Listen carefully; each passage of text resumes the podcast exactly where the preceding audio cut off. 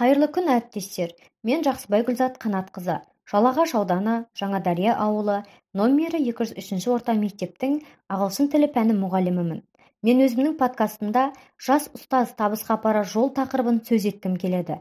Жақсы мұғалім мектепке жан кіргізеді деп қазақ зиялысы ахмет байтұрсынұлы айтып кеткендей жақсы мұғалім ең алдымен оқушылардың ішкі жан дүниесін жақсы түсіне білуге міндетті. Содан соң жекелеген оқушылардың пәнді жете түсінуін өзін бағалай алуын және оқушы өзінің оқуы үшін жауапты болу керектігін үйрету қажет. Ұлы ақынымыз абай үш ақ нәрсе адамның қасиеті. Ыстық қайрат нұрлы ақыл жылы жүрек деп өз даналық ойлары арқылы кемел адам сипатына тән қасиеттерді көрсетіп кеткен. Тәуелсіздікке қол жеткізген жылдан бастап елімізде ғылым мен білімді дамытып білім кеңістігінің қалыптасуына айрықша көңіл бөлініп келеді. Қазіргі білім беру жүйесінің мақсаты бәсекеге қабілетті маман дайындау. Мектеп үйрететін орта оның жүрегі мұғалім. Ізденімпаз мұғалімнің шығармашылығындағы ерекше тұс оның сабақты түрлендіріп тұлғаның жүрегіне жол таба білуі. Ұстаз атана білу оны қадір тұту қастерлеу арындай таза ұстау әр мұғалімнің борышы. Ол өз кәсібін өз пәнін барлық шәкіртін мектебін шексіз сүйетін адам. Өзгермелі қоғамдағы жаңа формация мұғалімі педагогикалық құралдардың барлығын меңгерген тұрақты өзін өзі жетілдіруге талпынған рухани дамыған шығармашыл тұлға құзыреті жаңа формация мұғалім табысы біліктері арқылы қалыптасады. Дамиды. Нарық жағдайындағы мұғалімге қойылатын талаптар бәсекеге қабілеттілігі білім беру сапасының жоғары болуы кәсіби шеберлігі әдістемелік жұмыстағы шеберлігі. Осы аталғандарды жинақтай келіп жаңа формация мұғалімі рефлексияға қабілетті өзін өзі жүзеге асыруға талпынған әдіснамалық зерттеушілік дидактикалық әдістемелік әлеуметтік тұлғалы коммуникативтілік ақпараттық және тағы басқа құзыреттіліктердің жоғарғы деңгейімен сипатталатын рухани адамгершілікті азаматтық жауапты белсенді сауатты шығармашыл тұлға. Мұғалім болу үшін үлкен мәртебе әрі бақыт. Мұғалім болу мен үшін үлкен мәртебе әрі бақыт. Мұғалім болып жұмыс жасап келе жатқаныма біршама уақыт болды.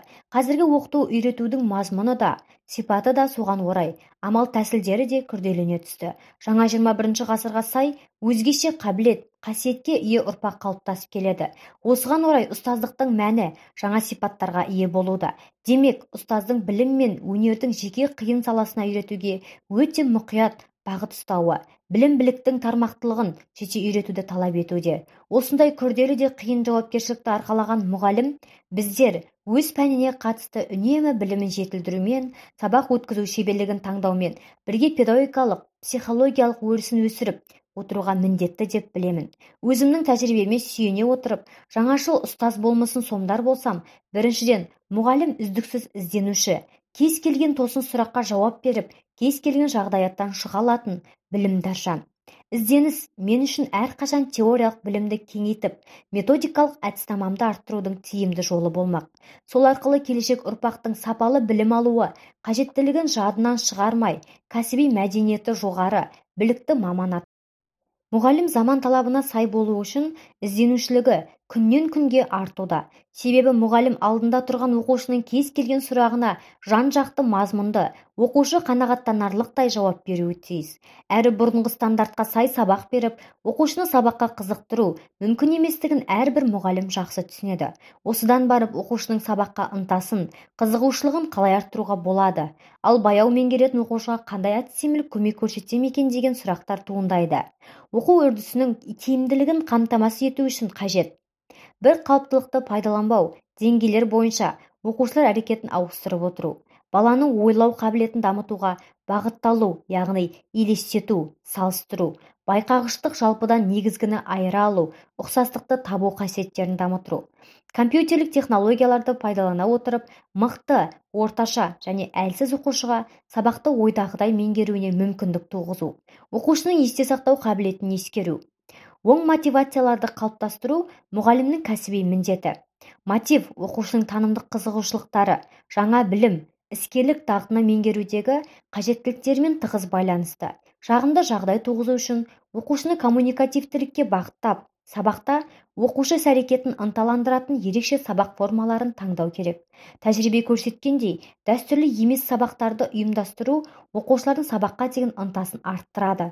Бүгінгі күнде мұғалімдер оқушылардың жемісті және тиімді іс-әрекетін ұйымдастыру үшін белсенді түрде дәстүрлі емес сабақтарды пайдалануда. Дәстүрлі емес сабақ түрлеріне видео сабақтар интернет сабақ спектакль сабақ экскурсия сабақ және де тағы да басқаларын жатқызуға болады. Біз оқушыларға күрделі және көлемді үлкен материалдарды бергенде зейіндерін сабаққа аудара алмай отыратындарын жиі байқаймыз. Дәл осы уақытта оларды қызықты әңгімемен немесе ойын арқылы ықыластарын аударып сабаққа қарай көңілдерін аудару қажет. Әрбір ұстаздың алдына келген бала да әртүрлі ойлау қабілетінде болады. Мысалы кейбірі шапшаң ойлап шапшаң жұмыс істесе кейбірі тақырыпты баяу қабылдап оған тапсырманы қайтадан қарап шығу тиімді болып табылады. Өздеріңізге белгілі бүгінгі күні мектептеріміз соңғы үлгідегі мультимедиа кабинеттерімен интерактивті тақталармен жабдықталуда. Мұғалімдер компьютер электрондық оқулықтар арқылы сабақ жүргізуге мүмкіндік алды. Бұл мұғалімнің ақпараттық құзырлығын яғни оқу тұрмыс және кәсіби бағыттағы міндеттерді шешуде ақпараттық коммуникациялық технологияның мүмкіндіктерін жан-жақты қолдана білуге жол ашты.